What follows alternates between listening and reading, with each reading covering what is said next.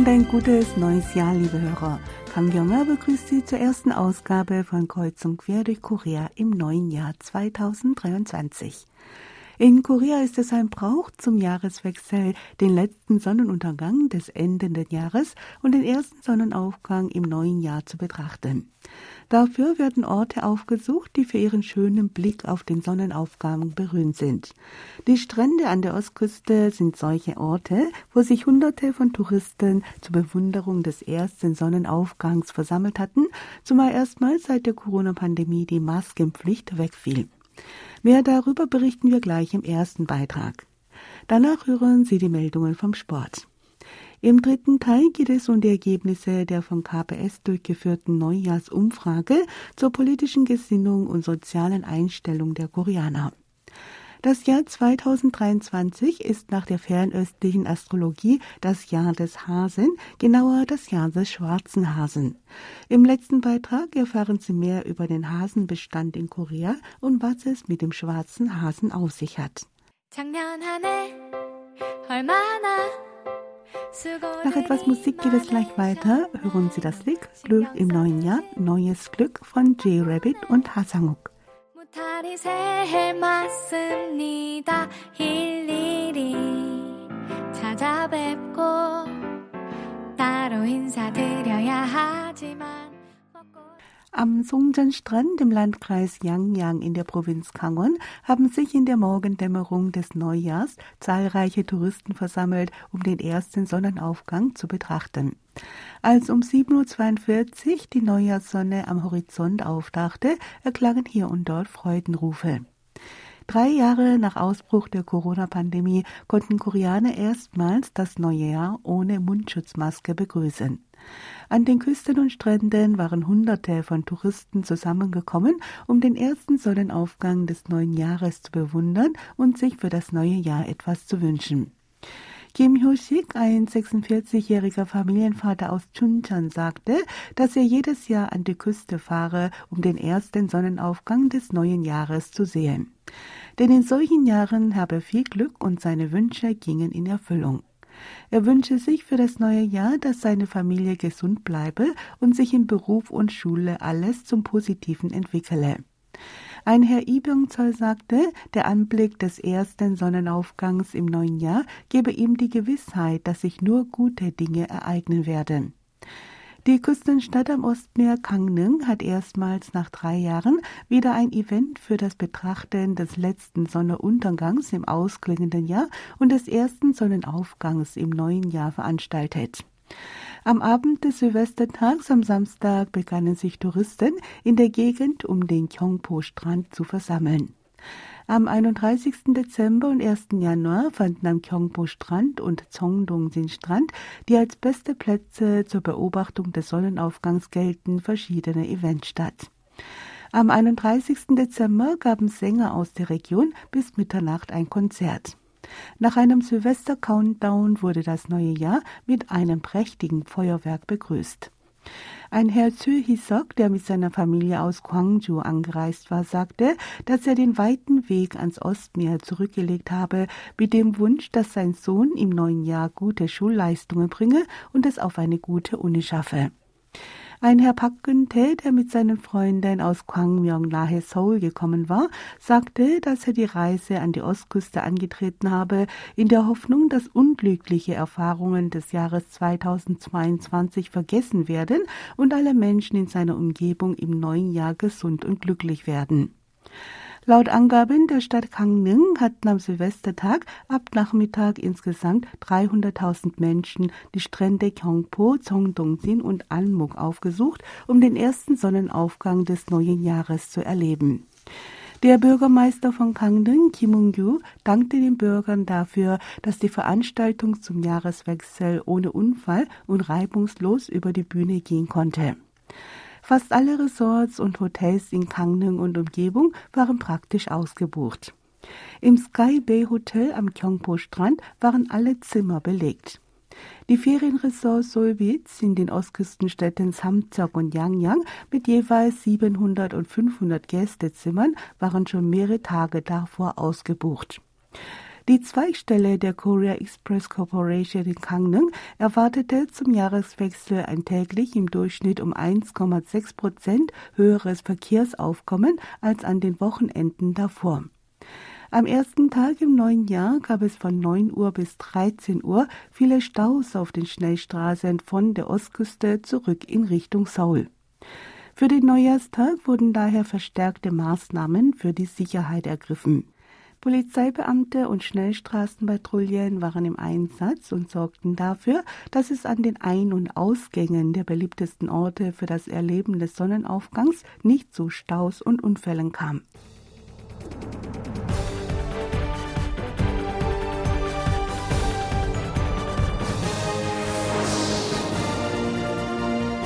Hören Sie nun die Meldungen vom Sport. Mit dem Studio ist Sebastian Ratzer. Hallo, liebe Hörer. Die Shorttrack-Läuferinnen Zö Min-jong, Shim Sok-ki und andere Mitglieder der Eisschnelllauf-Nationalmannschaft haben mit einer Bergwanderung zur Betrachtung des ersten Sonnenaufgangs das neue Jahr begrüßt.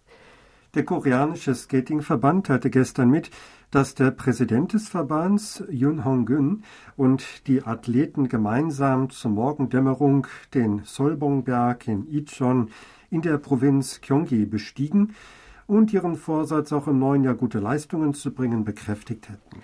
2022 war für die koreanischen Athleten der Eislaufdisziplinen ein äußerst erfolgreiches Jahr. Die Shorttracker gewannen bei den Olympischen Winterspielen in Peking zwei Gold- und drei Silbermedaillen. Die Eisschnellläufer kamen auf zwei Silber- und zwei Bronzemedaillen. Cha Jun-han erreichte in Peking im Männereinzel mit Platz 5 die für einen koreanischen Eiskunstläufer bisher höchste Platzierung. Die Eiskunstläuferin Yu Young und Kim Yerim schafften es im Fraueneinzel unter die besten zehn. Koreanische Shorttracker, Eisschnellläufer und Eiskunstläufer taten sich auch bei internationalen Wettbewerben im Anschluss an die Winterspiele mit beachtenswerten Leistungen hervor. Kim In-son, der neue Star im Eisschnelllauf, siegte bei vier Weltcups in Folge über 500 Meter. Die Athleten wollen auch im neuen Jahr den Aufwärtstrend fortsetzen. Die Shorttracker und Eisschnellläufer bereiten sich auf die Weltcup-Saison vor, die im Februar eröffnet wird. Die Eiskunstläufer trainieren für den zweiten nationalen Auswahlwettkampf. Und hier die nächste Meldung.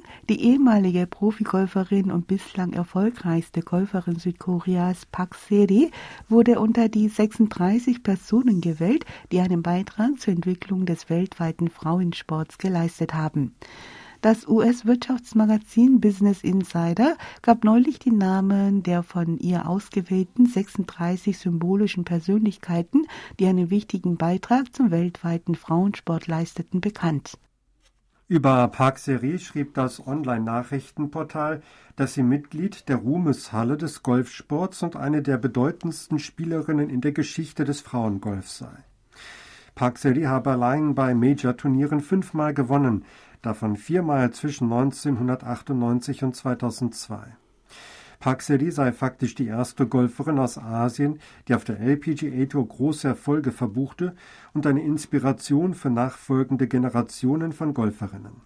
Park Seri ist unter den vom Business Insider gelisteten Personen die einzige Athletin aus Asien. In der Sportart Golf kamen auch die US-Amerikanerin Nancy Lopez und Babe Dietrichsen Sahara unter die besten 36. Sahara feierte auch als Leichtathletin große Erfolge. Und hier die letzte Meldung für heute. Fußballnationalspieler Lee Jae-sung ist nach seinem Einsatz bei der WM in Katar gestern am 1. Januar nach Deutschland zu seinem Verein FSV Mainz 05 zurückgekehrt. Der Spieler wird sich nun den Vorbereitungen für die entscheidende Phase der Bundesliga im neuen Jahr anschließen. Lee Sung war zweimal in Folge im WM-Aufgebot von Cheftrainer Paolo Bento, der inzwischen von der südkoreanischen Nationalmannschaft Abschied genommen hat. Als offensiver Mittelfeldspieler, der auch defensiv stark ist, bildete er das Rückgrat der Nationalmannschaft bei der WM in Katar. Im ersten Gruppenspiel gegen Uruguay war er ständig in Bewegung und hielt Starspieler der Gegenmannschaft wie Federico Valverde und Rodrigo Betancourt davon ab, bis vor das Tor vorzudringen. Gegen Portugal war Ijetson 65 Minuten lang als Flügelspieler im Einsatz. Auch im Achtelfinale gegen Brasilien war er in der Startelf. Lee Song ist unter den südkoreanischen Nationalspielern, die in einer der europäischen Ligen aktiv sind, als letzter wieder zu seinem Verein zurückgekehrt, da die Bundesliga den Profis eine längere Winterpause gönnt, während beispielsweise die Premier League traditionell keine Pause einlegt und auch an Weihnachten, Silvester und Neujahr durchspielt. In der Bundesliga wird die Saison am 20. Januar mit dem 16. Spieltag fortgesetzt. Ije Song und seine Mainzer Kollegen spielen am 21. Januar gegen den VfB Stuttgart. Mainz ging als Zehnter in die Winterpause. Ije Song war bei 15 Spielen im Einsatz und schoss zwei Tore und bereitete ein Tor vor. Das war's für heute mit den Sportmeldungen. Vielen Dank fürs Zuhören.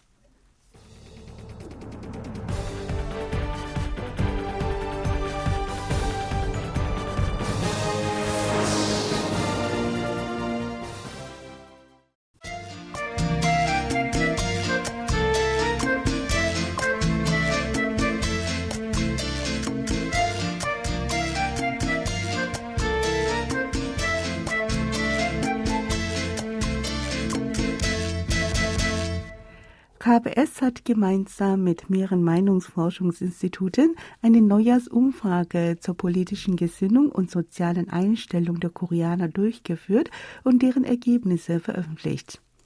28 Prozent der Befragten stuften sich bei der Umfrage als progressiv ein. 24 Prozent meinten, sie seien konservativ. Die Mehrheit von 48 Prozent meint jedoch, dass sie sich keinem bestimmten politischen Lager zuordneten. 82 Prozent der Befragten, die sich politisch für progressiv hielten, stimmten zu, dass die Reichen mehr Steuer zahlen sollten. Die Konservativen waren nur zu 59 Prozent dafür. Es gab aber auch Fragen, zu denen progressiv und konservativ gesinnte Bürger eine ähnliche Antwort gaben. 90 Prozent der Progressiven und 94 Prozent der Konservativen stimmten zu, dass in jedem Fall Recht und Ordnung gewahrt werden müssten. Auch der Anteil derjenigen, die der Meinung waren, dass man einer Diktatur in jedem Fall Widerstand leisten müsse, war auf beiden Seiten ähnlich hoch. Durch die Umfrage sollte auch herausgefunden werden, welche Werte und Begriffe mit den Koreanern in Zusammenhang gebracht werden können. Auf die Frage, was im Leben den größten Wert habe, gab die Mehrheit von 54 Prozent menschliche Beziehungen an. 37 Prozent entschieden sich für Geld und Vermögen und 9 Prozent sagten, dass die eigene Überzeugung das Wichtigste sei. Unter denjenigen, die menschliche Beziehungen für das Wertvollste hielten, gaben 41 Prozent der Familie den Vorrang. 13 Prozent meinten, dass der Staat und die Gesellschaft Priorität hätten. Für Geld und Vermögen entschied sich größtenteils die jüngere Altersgruppe. Die 25 bis 39-Jährigen machten einen Anteil von 35 Prozent aus. Einschließlich dieser Altersgruppe waren 66 Prozent der Befragten, denen Geld und Vermögen am wichtigsten sind, zwischen 18 und 49 Jahre alt. Die über 60-Jährigen waren nur zu 14 Prozent vertreten.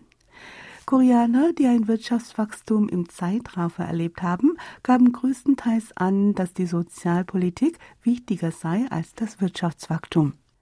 Die Mehrheit von 55 Prozent war der Ansicht, dass Maßnahmen für die Verbesserung der wirtschaftlichen und sozialen Situation insbesondere benachteiligter gesellschaftlichen Gruppen Vorrang haben.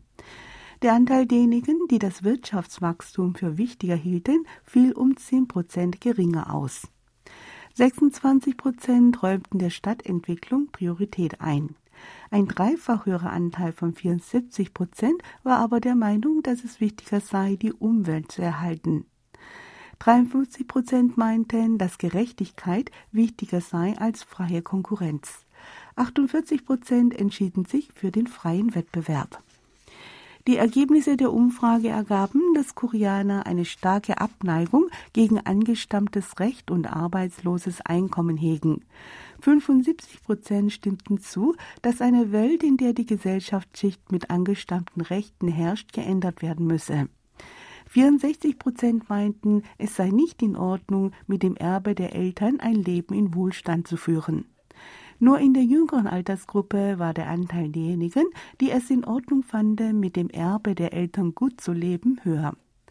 56 Prozent der 18- bis 29-Jährigen und 45 Prozent der 30- bis 39-Jährigen waren gegenüber einem guten Leben mit dem Erbe der Eltern nicht abgeneigt. Die größte Abneigung empfanden die über 60-Jährigen mit 77 Prozent.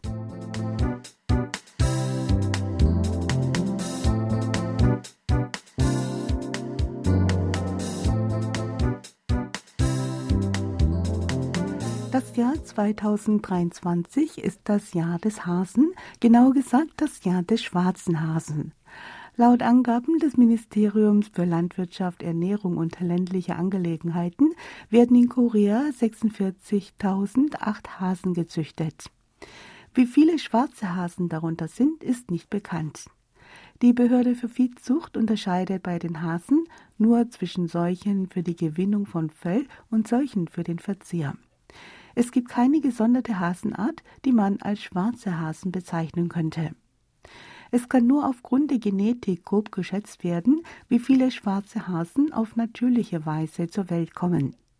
Pelmun Su, dem Vorsitzenden des koreanischen Verbands für Sonderleder zufolge, sind Hasen mit einem gräulichen Fell am häufigsten vertreten. Bei Paarungen auf herkömmlichen Hasenfarmen betrage der Anteil der auf der Welt kommenden schwarzen Hasen nur etwa ein Prozent. Nach dieser Rechnung gibt es landesweit 460 schwarze Hasen. Landesweit gibt es in Korea 1890 Hasenfarmen. Die Zahl der gezüchteten Hasen geht seit einigen Jahren stetig zurück. Aufgrund der verschärften Kontrollen von illegalen Hasenschlachtungen und der Alterung der Züchter werden immer mehr Betriebe geschlossen. Ein weiterer Grund ist der, dass Hasen als Haustier an Beliebtheit gewinnen und damit die Abneigung gegenüber dem Verzehr von Hasenfleisch zunimmt. Anders als in Korea ist Hasenfleisch in vielen anderen Ländern ein beliebtes Nahrungsmittel.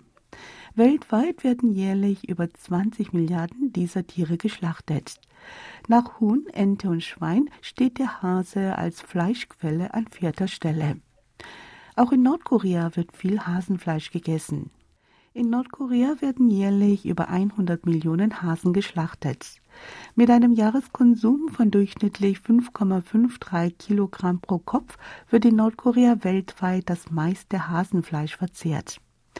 Wegen seiner hohen Fruchtbarkeit sind Hasen für die Menschen in Nordkorea, die unter einer chronischen Nahrungsmittelknappheit leiden, eine wertvolle Eiweißquelle. Die nordkoreanische Zeitung Nodong Shimun berichtete über eine Hasenschau und kommentierte, dass Schüler eine Kampagne für das Züchten von Hasen durchführen und damit für den Haushalt des Landes einen wichtigen Beitrag leisteten. Es gibt Studien, die belegen, dass Hasenfleisch gesundheitsfördernd ist und vor allem für eine geschmeidige Haut und gesunde Blutgefäße sorgt. Ein Forschungsteam des Nationalen Instituts für die Wissenschaft der Viehzucht gab die Ergebnisse eines im April durchgeführten Vergleichs zwischen den Nährstoffen von Hasen und denen von Hühnern bekannt. Die Studie ergab, dass der Eiweißgehalt von Hasenfleisch mit 21,7 Gramm pro 100 Gramm etwas geringer ist als der Eiweißgehalt einer Hühnerbrust. 100 Gramm Hasenfleisch enthalten jedoch mehr Kollagene als Hühnerfleisch. In Hasenfleisch ist das 4,6-fache an Linolensäure enthalten als in Hühnerfleisch. Linolensäuren sind eine Gruppe der ungesättigten Fette, die eine Verengung der Blutgefäße verhindern. Es stellte sich auch heraus, dass Hasenfleisch verglichen mit anderen Fleischsorten den höchsten Gehalt an Vitamin B12 aufweist.